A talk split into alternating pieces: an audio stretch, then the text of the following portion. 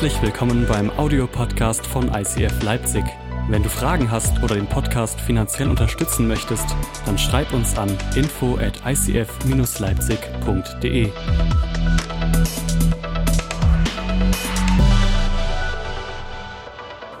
Alright, ich lese den Vers für heute, mit dem ich einsteigen will. Und dann geht's rund. 1. Korinther 3, 1 bis 4. Paulus schreibt hier an die Gemeinde in Korinth. Allerdings, allerdings konnte ich mit euch, liebe Geschwister, nicht wie mit geistlich reifen Menschen reden. Das ist schon mal eine steile Vorlage. Ihr habt euch von den Vorstellungen und Wünschen eurer eigenen Natur bestimmen lassen, sodass ihr euch, was euren Glauben an Christus betrifft, wie unmündige Kinder verhalten habt. Milch habe ich euch gegeben. Sorry, liebe Veganer. Milch habe ich euch gegeben. Keine feste Nahrung, weil ihr die noch nicht vertragen konntet. Selbst heute könnt ihr sie noch nicht vertragen, denn ihr lasst euch immer noch von eurer eigenen Natur bestimmen. Oder wird euer Leben etwa vom Geist Gottes regiert? Solange noch Rivalität und Streit unter euch herrschen? Beweist ein solches Verhalten nicht viel mehr, dass ihr euch nach dem richtet, was unter den Menschen üblich ist? Der eine sagt, ich bin Anhänger von Paulus. Der andere, ich von Apollos.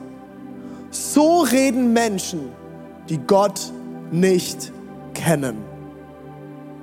Jesus, ich bete, dass du jetzt unser Herz vorbereitest, dass das ankommt, was du sagen willst, dass es auf fruchtbaren Boden trifft und dass wir uns als Kirche heute noch mal mehr ausrichten auf das, was du eigentlich für uns bereit hast. Amen. Amen. Muchas gracias, lieber Josua. Vielen Dank.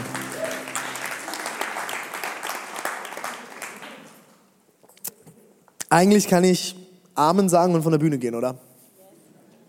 Also, da steckt so viel drin in diesen Versen. Und das sind so Verse, die vielleicht nicht die beste, best, allerbesten Verse sind, um eine Predigt zu eröffnen, oder? Jetzt habe ich euch erstmal allen eine verpasst. Also, wenn du jetzt abgeschaltet hast, mach die Ohren wieder auf. Es wird, wir wollen uns anschauen, was das zu bedeuten hat. Aber als erstes habe ich euch ein kleines Bild mitgebracht. T-Rex can't reach the Bible, what's your excuse? Der Tyrannosaurus kann die Bibel nicht hochheben oder anfassen. Was ist deine Entschuldigung? Ich weiß nicht, was du diese Woche erlebt hast. Wir sind jetzt seit zwei Wochen befinden wir uns in der Bibelserie, die Bibel mehr als ein Buch. Und ich habe uns die letzte Woche viel die letzten zwei Wochen viel immer wieder daran erinnert, hey, lass uns ins Wort Gottes schauen, lass uns das Wort Gottes ernst nehmen. Wenn wir das Wort Gottes nicht ernst nehmen, nehmen wir Jesus nicht ernst. Ähm, lad dir die U-Version Bible App runter. Ich weiß nicht, ich habe letzte Woche sehr, sehr viel drüber geredet. Äh, der T-Rex schafft es nicht, seine Bibel hochzuheben. Aber du kannst dir die U-Version Bible App runterladen und sie ganz, ganz einfach erreichen, weil du nicht die kurzen Arme hast und dein Handy nicht aufzuheben. Also es gibt für jeden in diesem Raum die Möglichkeit, die Bibel zu erreichen, außer für unseren T-Rex. Jetzt hätten wir eigentlich den T-Rex hier haben müssen heute, oder? das wäre noch richtig gut gewesen. Ähm, ich will euch mit reinnehmen in diese Verse. Ähm, Uta, werf doch einfach nochmal die Bibelverse an. Den Vers von gerade eben. Ich finde es total spannend. Paulus ähm, oder Daniel, sorry, ich sehe es gerade, Daniel sitzt am Computer, sorry. Ähm, es ist, dieser Vers, diese Verse haben es richtig in sich. Richtig in sich. Paulus, der Korinth mitgegründet hat, als Gemeinde immer mal wieder da war und sie besucht hat. Und wir müssen uns das vorstellen, Leute, das ist nicht wie heute, dass du da mal kurz nach Dresden fährst. Wir haben mal in Dresden eine Gemeinde gegründet. Ich fahre da mal hin. Liebe Grüße von meiner Frau, die predigt zum Beispiel heute in Dresden. Kein Problem, heute Morgen einfach mal nach Dresden zu fahren, da mal wieder sich blicken zu lassen, äh, paar Grüße dazulassen an die Gemeinde, ein paar Zurechtweisungen dazulassen an die Gemeinde, ein paar Ermutigungen dazulassen an die Gemeinde. Das ist das, was Paulus gemacht hat. Ich weiß, ich habe das vor ein paar Wochen schon mal gesagt. Lest mal den Korintherbrief. Wenn ihr mal krasse Bibeltexte lesen wollt, schaut mal im. Er eröffnet den Brief mit, oh meine heiligen, geliebten Geschwister. Ein paar Kapitel später schlaft nicht mit euren Müttern. Das hat in sich. Und das ist, Paulus kommt und er droppt einfach so ein paar Sachen und haut der Gemeinde ein paar Sachen um die Ohren. So, und dann, irgendwas ist passiert, dass Paulus es auf dem Herzen hatten, dieser Gemeinde einen Brief zu schreiben. Ich weiß nicht, ob die Ältesten Paulus einen Brief geschrieben haben. Hey, Paulus, es brennt die Hütte. Unsere Gemeinde macht lauter Dinge, die nicht richtig sind. Wir haben Differenzen in der Gemeinde. Die einen sagen jetzt, sie folgen nur noch Apollos. Die anderen sagen, wir sind die Nachfolger von Paulus und die kloppen sich. Und dann gab es Streit darüber, dürfen wir alles jetzt essen, weil wir Jesus haben oder müssen wir uns immer noch an die Reinheitsgebote halten der Juden. Und es gab richtig Streit in dieser Gemeinde. Und irgendwas ist passiert, dass Paulus davon mitbekommen hat und er schreibt einen ersten Brief an die, an die Gemeinde in Korinth und teilt so richtig aus und gibt der Gemeinde nochmal alle möglichen Leitlinien mit, alles mögliche, was er sagt. Hey, das ist wichtig, dass ihr darauf achtet. Und hier im Kapitel 3, also relativ am Anfang, äh, legt er richtig los. Er, er erklärt dieser Gemeinde, hey Leute, ich wollte euch, ich wollte euch feste Nahrung geben. Ich wollte euch was Richtiges zu essen geben. Schwarzbrot, gutes deutsches Schwarzbrot. Ein schönes Bauernbrot mit einer Scheibe Schinken drauf. Ich wollte euch was richtig Gutes geben. Nicht nur billigen Fastfood. Ich wollte euch einen echten Burger machen. Von Doni selbst gemacht mit Blauschimmelkäse drauf. Doni macht die besten Burger. Der wollte denen richtiges Essen geben. Und er sagt, hey, es war gar nicht möglich, ich konnte euch nichts Richtiges zu essen geben, weil ihr nicht bereit wart, dieses Essen zu verdauen, es zu empfangen. Und alle, die Kinder haben, ihr wisst das, in den ersten Jahr, im ersten Jahr eines Babys darf dieses Baby keine feste Nahrung zu sich nehmen. Das ist, das ist eine Regel. Ich habe in Südafrika gelebt mit meiner Frau für sieben Monate und wir haben ein Kinderheim für ähm, Kinder mit schweren körperlichen und geistigen Beeinträchtigungen besucht. Es war eins der krassesten Erlebnisse, das ich jemals in meinem Leben gemacht habe. Es sind alles Kinder gewesen, die Leute aus dieser Organisation irgendwo am Wegerand gefunden haben. Babys, Kleinkinder. Und die verwahrlost waren und wo eigentlich keine Hoffnung mehr war. Und wir haben ein kleines Kind kennengelernt, ich glaube, es war damals drei, vier Jahre alt. Und dieses Kind war schwerst beeinträchtigt. Ähm, von den geistlichen Fähigkeiten, geistigen Fähigkeiten genauso wie körperliche Fähigkeiten. Es war nicht es war nicht fähig zu laufen mit drei, vier Jahren. Es war, äh, bestimmte Körperteile waren ähm, äh, völlig deformiert. Und wir haben uns mit der Familie, unter, äh, mit den äh, Betreuern dort unterhalten. Ich habe dieses Kind auf meinem Arm gehabt. Und aus dem Schutz dieses Kindes habe ich jetzt kein Foto davon mitgebracht. Aber es war, ich habe dort gesessen und mir sind nur die Tränen gelaufen und wir haben uns die Geschichte angehört und ich habe ich hab einfach nur noch geweint, weil es mich so zutiefst getroffen hat, was dieses Kind erlebt hat. Sie haben dieses Kind gefunden mit ein paar Monaten alt. Es ist auf schwerem Koffeinentzug gewesen, weil die Mutter sehr wahrscheinlich kein Essen hatte. Und es ist ähm, gang und gäbe, dass wenn kein Essen da ist, Kaffee ist oft einfach zugänglich, günstig und billig, genauso wie Pap. Das ist ein äh, südafrikanisches Essen äh, aus Maisbrei. Und die haben diesem Baby von Anfang an regelmäßig Kaffee gegeben und Papp, Maisbrei. Und kocht mit Wasser und Butter. Und jeder, der ein Baby hat, weiß, allein tierische Produkte in diesem Alter sind ein absolutes No-Go. Dieses Kind ist schwerst körperlich misshandelt worden und nach ein paar Monaten einfach an Wegerand liegen gelassen worden. Sie haben sie dem Kind, das Kind ist gefunden worden, wurde zu dieser Organisation gebracht und man fand heraus, dass das Kind schweren Koffeinentzug hatte mit, mehrere, mit, mit wenigen Monaten Lebenszeit. Es hatte äh, falsch, komplett falsche Nahrung bekommen und wurde körperlich misshandelt. Allein die falsche Nahrungsquelle hat das Kind geistig schon zerstört. Das Gehirn hat Zerstörung erlebt durch die falsche Ernährung, die das Kind zu früh bekommen hat. Mal ganz davon abgesehen, welche körperlichen Misshandlungen noch dazu kamen. Das ist das, was Paulus hier prinzipiell schreibt. Er schreibt, ich wollte euch feste Nahrung geben, aber ihr wart nicht ready und ich konnte euch nur Milch geben. Ich konnte euch nur Milch geben. Wie oft habe ich es erlebt, dass ich mich mit Christen unterhalte und wir gehen aus derselben Predigt raus und ich kann mir nachher anhören, ja, nee, das war jetzt eher, ah, es war so, war jetzt nicht so reichhaltig. Plötzlich so tief. Das sind die Momente, wo ich mich an diesen Bibelvers erinnere. Das sind diese Momente, wo ich mich daran zurückerinnere, sind das vielleicht genau die Situationen, wo Paulus zu der Gemeinde sagt, hey, ich, ich wollte euch feste Nahrung geben, aber ihr habt sie nicht vertragen, ich konnte euch nur Milch geben. Selbst heute könnt ihr sie noch nicht vertragen, denn ihr lasst euch immer von eurer eigenen Natur bestimmen. Oder wird euer Leben etwa vom Geist Gottes regiert, solange noch Rivalität und Streit unter euch herrschen?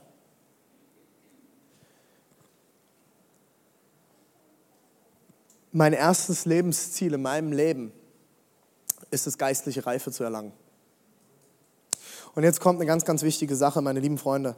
Geistliche Reife hat rein gar nichts damit zu tun, was du über die Bibel weißt. Geistliche Reife hat nichts damit zu tun, wie viele Bibelverse du auswendig kannst, wie oft du in der Kinderkirche Verse auswendig gelernt hast, wie viel mehr Bibelwissen du vielleicht sogar wie ich hast. Ich stehe immer wieder neben meiner Frau und bin davon erstaunt, wie viel sie über das Alte Testament weiß und wie wenig ich weiß.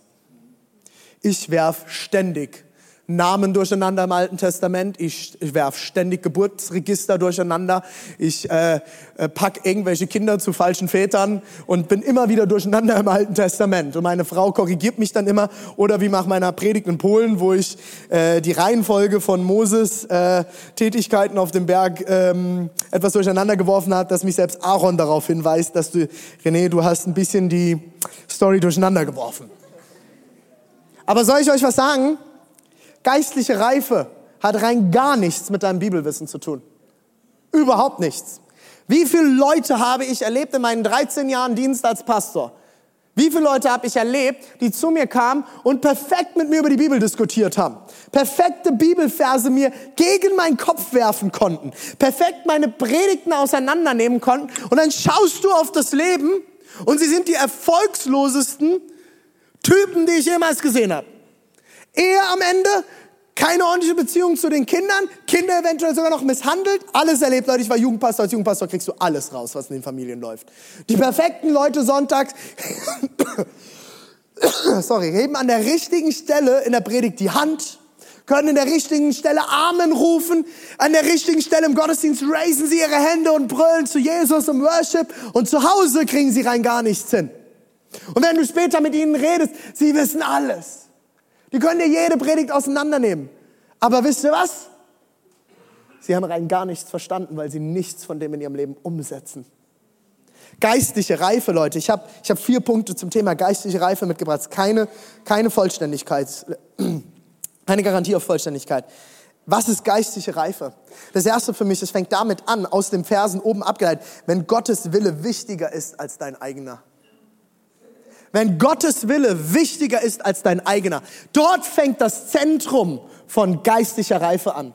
Dass du dich nicht fragst, was sagt MTV, was sagt Pro7, was sagen irgendwelche blöden Zeitschriften, was sagen irgendwelche Bücher, sogar wenn sie von Christen geschrieben sind, sondern was sagt Gott, was sagt Gott in seinem Wort.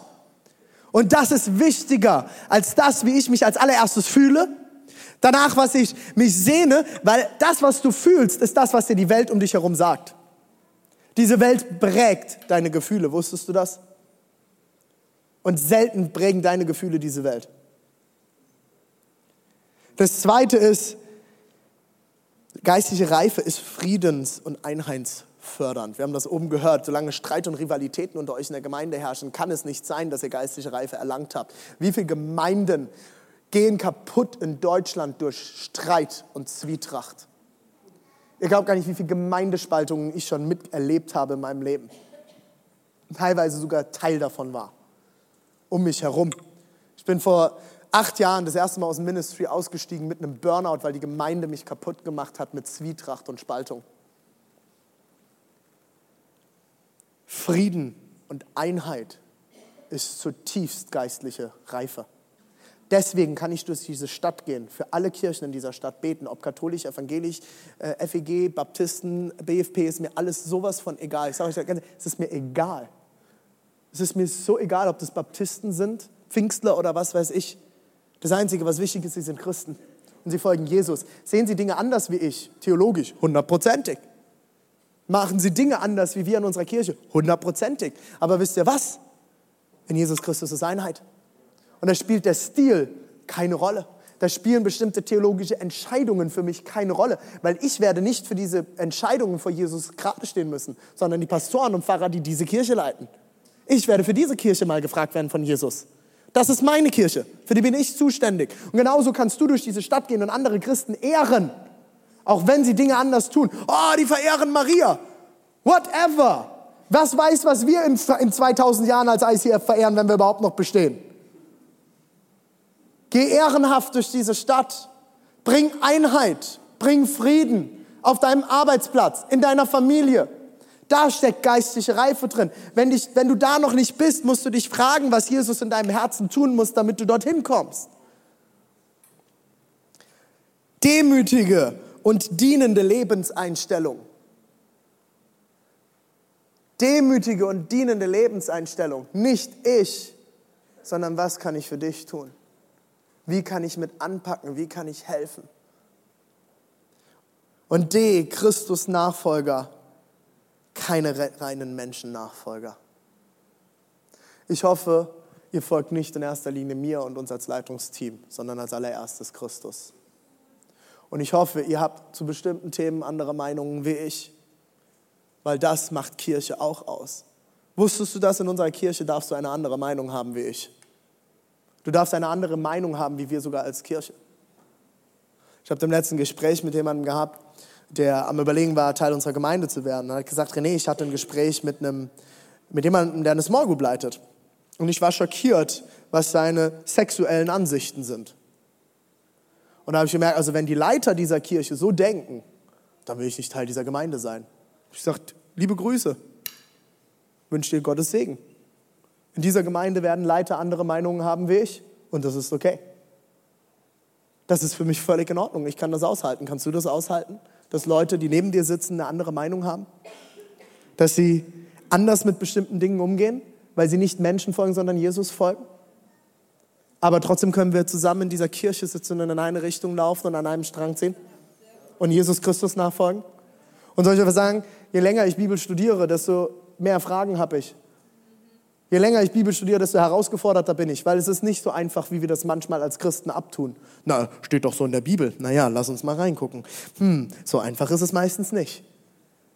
Die Bibel ist an vielen Stellen komplex und muss und darf ausgelegt werden. Deswegen haben wir Theologen an Bord, die uns helfen, die uns supporten. Einer hat gerade eben gewonnen, hat mich sehr beruhigt. Torben, well done, du darfst weitermachen.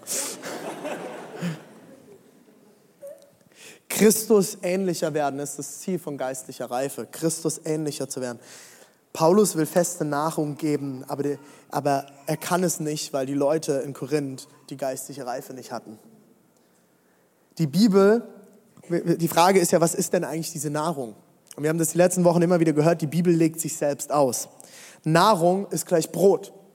Brot ist gleich Wort Gottes und Wort Gottes ist gleich Jesus Christus. Das haben wir uns die letzten Wochen angeguckt. Wenn du das nicht weißt, wie ich darauf komme, schau dir die erste Predigt nochmal an.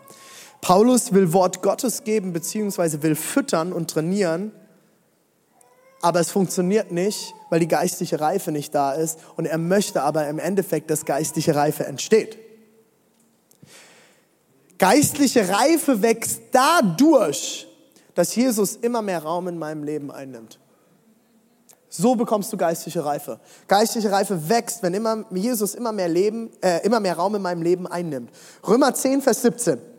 Demnach kommt der Glaube aus der Verkündigung, die Verkündigung aber durch das Wort Gottes. Haben wir letzte Woche uns angeschaut, oder? Wisst ihr noch? A, Glaube kommt aus der Predigt, die Predigt kommt aber aus dem Wort Gottes. Sprich, geistliche Reife, jetzt ein paar mathematische Gleichungen hier heute. Geistliche Reife kommt aus Glaube. Und der Glaube kommt aus dem Wort Gottes. Das heißt, wenn du kein Wort Gottes konsumierst, kannst du keine geistliche Reife entwickeln. Und ich sage nochmal, es geht nicht darum, was du alles aus der Bibel weißt an sich, ob du alle biblischen Zusammenhänge kennst, ob du den ganzen historischen Kontext kennst, ob du alle möglichen Verse auswendig kennst. Darum geht es nicht, sondern weißt du, was im Wort Gottes steht und fängst du es an, in deinem Leben umzusetzen. Liebst du mehr Menschen, als dass du hast? Das ist der Grund, warum ich dieses Love Your Neighbor Shirt trage. Liebe deinen Nachbarn. Machst du das? Lebst du das? Wie gehst du mit deinem Nachbarn um? Wie gehst du mit deinem Arbeitskollegen um? Wie gehst du mit deinem Chef um? Hast du eine dienende und demütige Herzenshaltung oder bist du der, der in eurer Firma nur Ärger und Stunk sät?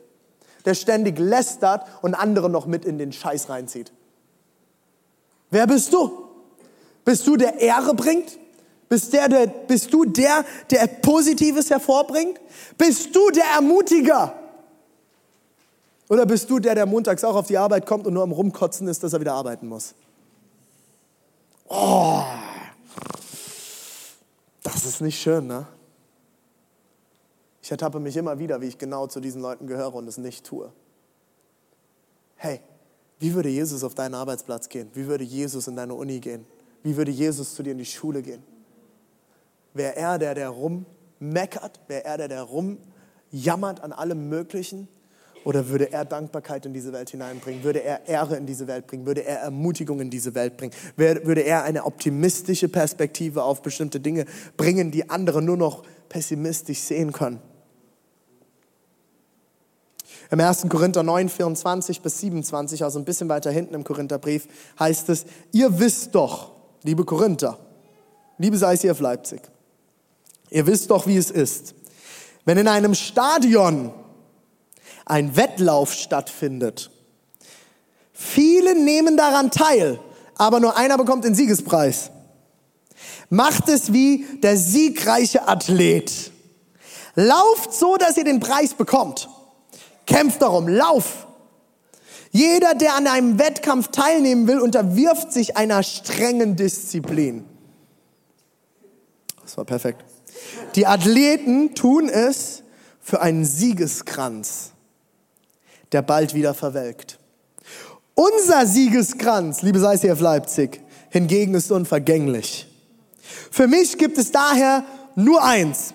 Ich laufe wie ein Läufer, der das Ziel nicht aus dem Auge verliert und kämpfe wie ein Boxer, dessen Schläge nicht ins Leere gehen.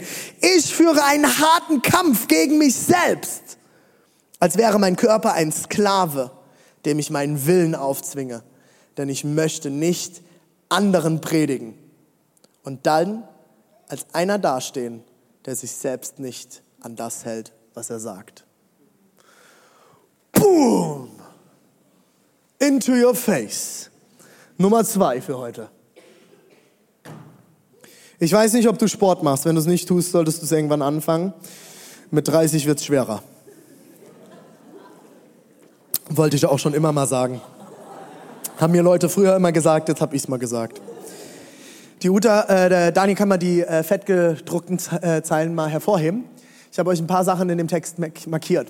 Das erste ist, wusstest du, dass es um einen Preis geht? Du wirst irgendwann vor Jesus stehen und Jesus wird Preise verteilen. Wusstest du das? Das ist für uns Deutsche, nicht wettkampforientierte, liberale Menschen sehr, sehr herausfordernd. Lest mal den Korintherbrief. Alles, was wir tun und sagen und lassen, wird irgendwann durch das Feuer geprüft. Und zurück bleiben Edelsteine, Diamanten und Gold, heißt es im Korintherbrief.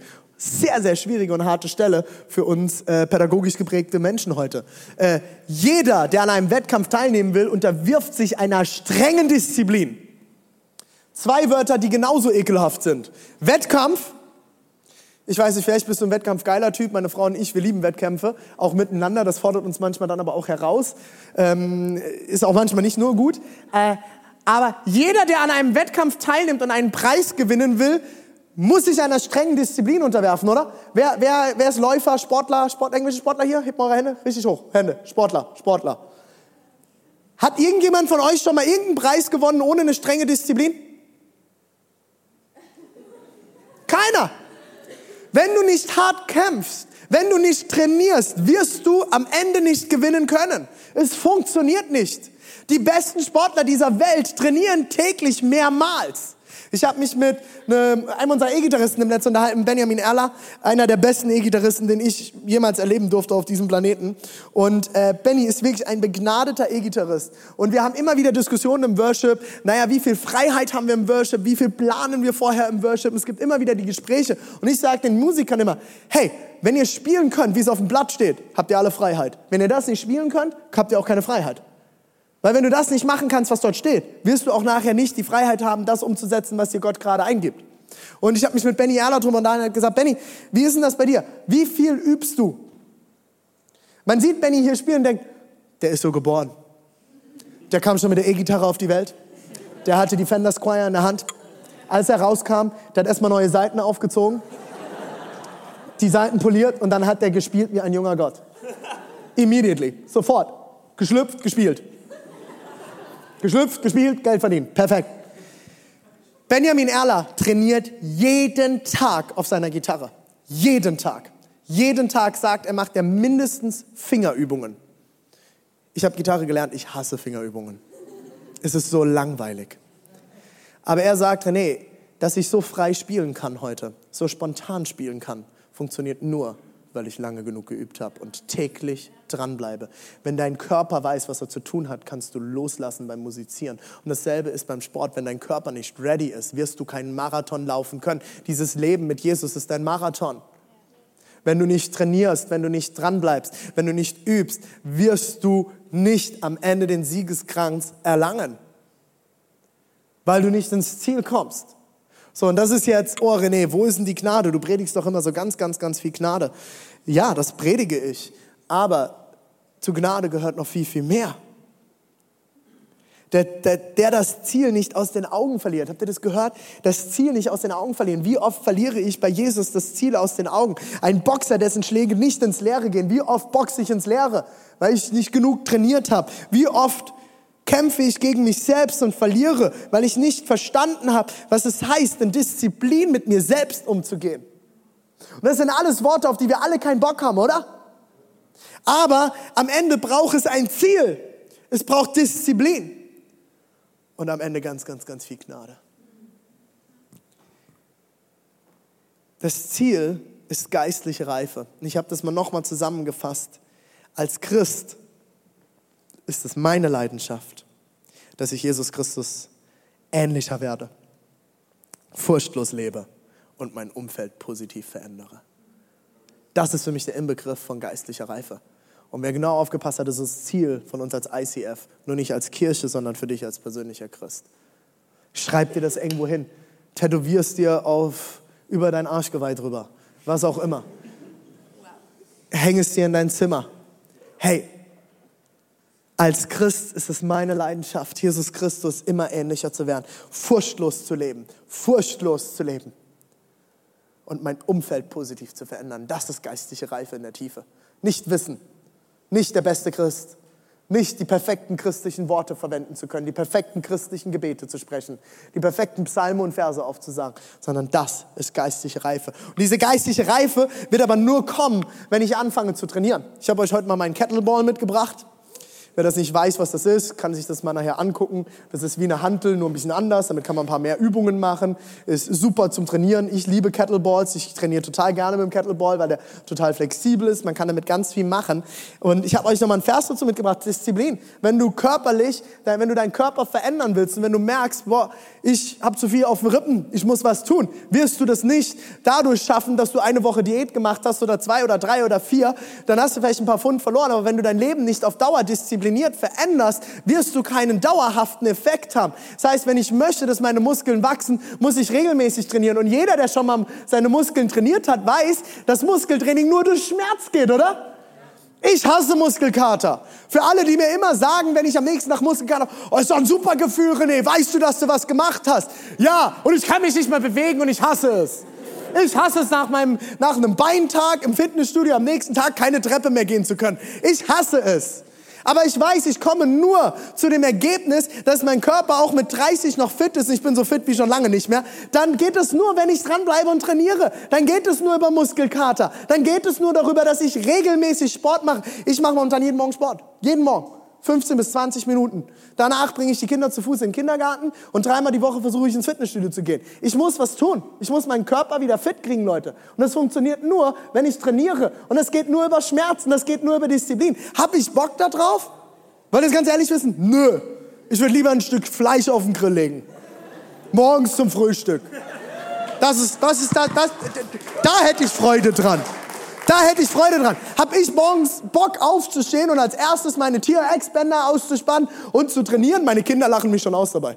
Lina kommt, Papa, machst du wieder Sport? Sag ich, ja, du hast nie Sport gemacht. Richtig. Und deswegen habe ich ausgesehen, wie ich ausgesehen habe. Und deswegen war ich so fit, wie ich war. Und genauso ist es im Geistlichen. Genauso ist es im Geistlichen. Vers 25, jeder, der an einem Wettkampf teilnehmen will, unterwirft sich einer strengen Disziplin. Er kämpft gegen sich selbst und er bleibt dran. Bist du bereit, Disziplin in dein Glaubensleben zu integrieren? Menschen, die erfolgreich sind, tun die Dinge regelmäßig, die die anderen gelegentlich tun. Wir werden im nächsten eine Predigtserie zum Thema Gewohnheiten haben. Da werde ich nochmal tiefer darauf eingehen. Wenn du nicht regelmäßig, diszipliniert dein Glaubensleben lebst und dran bleibst, wirst du nicht wachsen. Du wirst ein Leben lang Milch trinken und wirst Pseudochrist sein leben. Du wirst Pseudochrist sein leben. Es ist wie wenn du eine Placebo-Pille nimmst und erwartest, dass etwas passiert. Du nimmst nur Fastfood zu dir. Du nimmst nur vorgekautes Essen zu dir von irgendwelchen Büchern, aber bist nicht bereit, in das Wort Gottes hineinzuschauen. Du bist nicht bereit zu hören, was Gott dir gibt. Deswegen führen wir Shape in unserer Kirche ein. Regelmäßig Shape wird dein Leben verändern. Und der letzte Punkt ist Gnade. Wachstum an sich ist immer Gnade. Ich habe schon Momente gehabt, wo ich trainiert habe. Ich habe trainiert und trainiert und es ist nichts passiert. Und manchmal konnte ich es mir nicht erklären am Ende das Wachstum ist Gnade. Ich habe Glück von meinem Körperbau, dass ich relativ schnell Muskeln aufbauen kann. Aber ich habe einige Freunde in meinem Freundeskreis, die trainieren und trainieren. Und es ist einfach nur absolute Gnade, dass da Muskeln wachsen. Matti, du lachst gerade und nickst mir zu. Der gelkische Körperbau. Der, der, Vorteil ist, ich kann schnell Muskeln aufbauen, aber auch schnell Masse. Äh, der Matti, der kann drei Döner essen und danach immer noch einen vierten und es passiert nichts. Ich esse nur einen halben und bin schon wieder fett. Das Leben ist unfair, aber am Ende ist das Wachstum Gnade. 1. Korinther 3,16, ich habe, äh, 3,6, ich habe gepflanzt. Apollos hat begossen, das ist ein Kollege von Paulus gewesen. Gott aber hat das Wachstum geschenkt. Manchmal kannst du begießen, manchmal kannst du pflügen, manchmal kannst du pflanzen, aber der, der am Ende den Glauben in dir wachsen lassen muss, ist Gott. 1. Timotheus 4, Vers 8, nicht umsonst heißt es, den Körper zu trainieren bringt nur wenig Nutzen. Aber sich in der Ehrfurcht vor Gott zu üben, ist in jeder Hinsicht nützlich, weil dem, der Gott ehrt, wahres Leben versprochen ist, sowohl in dieser Welt als auch in der zukünftigen. Fang an, deinen geistlichen Körper zu trainieren fang an, dir die Zeit zu nehmen. Deswegen kommen wir sonntags hier zusammen. Deswegen haben wir Small Groups. Deswegen haben wir Team Groups. Deswegen bieten wir euch Tools an wie Shape. Weil ich bin nicht für dein Glaubensleben zuständig. Ich kann dir ganz viel Hilfe anbieten.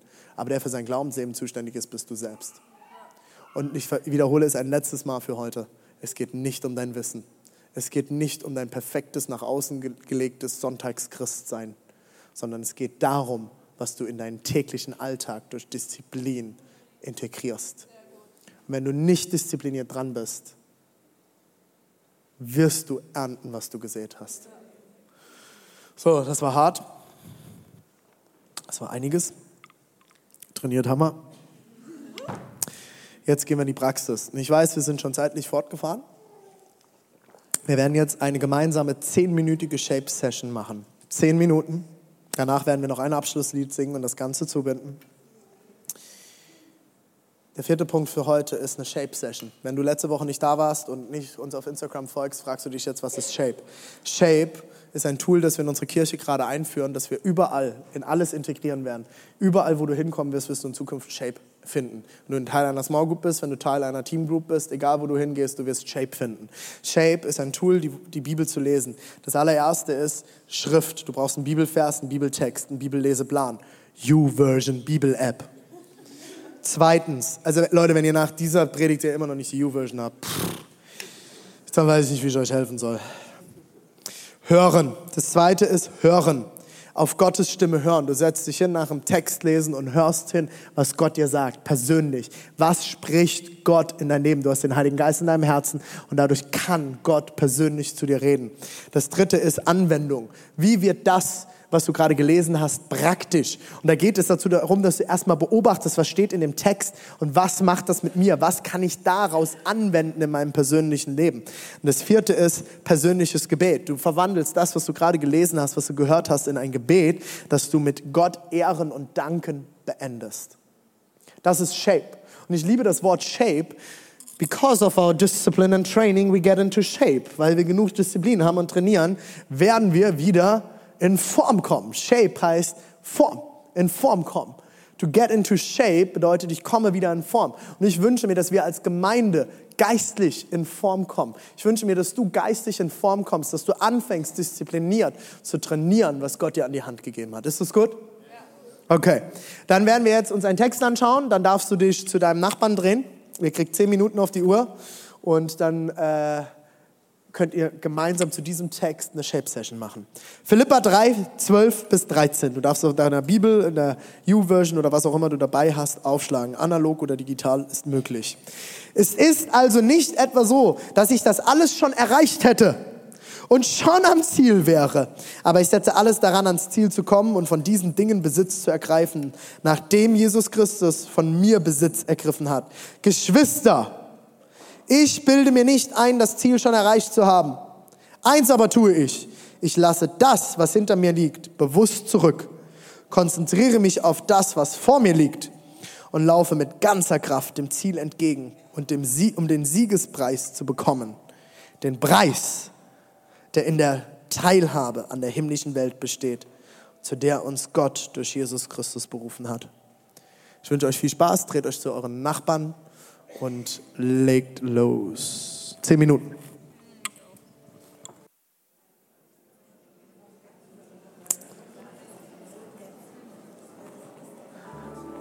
Okay, lasst uns gemeinsam aufstehen, mal in körperliche Bewegung kommen.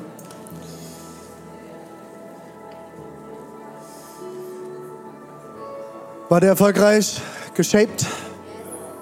Seid ihr wieder in Shape, ja? Ich ermutige dich sehr, fang das an in deinen Alltag zu integrieren und ich ermutige dich auch sehr, es anzufangen, mal zu schreiben. Ich schreibe meine Shape Sessions immer. Ich schreibe, was, ich schreibe den Vers auf, der mir wichtig ist. Ich äh, steige dann ein mit Hören. Ich schreibe auf, was Gott mir sagt. Es ist übrigens sehr gut, das einfach mal schriftlich zu haben. Dann schreibe ich mein Gebet auf, ähm, schreibe meine Anwendung auf. Einfach, ich finde es einfach genial, das auch einfach immer mal schriftlich zu trainieren. Bleibt da dran. Lass uns das gemeinsam als Kirche machen, oder? Ist das gut? Dort gemeinsam sich auch zu ermutigen, in Disziplinen zu wachsen.